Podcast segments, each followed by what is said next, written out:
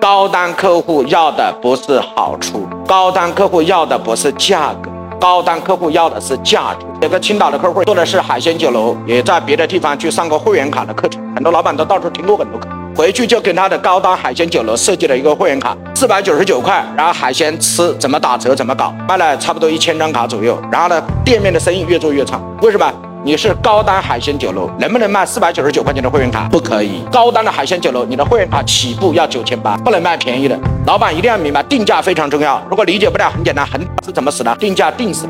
恒冰泉卖多少钱一瓶？六块。好了，高端的人喝不喝六块钱的矿泉水了？不喝，他们都要最少都要喝二十几块、三十几块的医院。哎，同意吗？好了，那我请问，低端的大众化的客户喝不喝六块钱呢？那两块钱的、一块多的龙安全冰。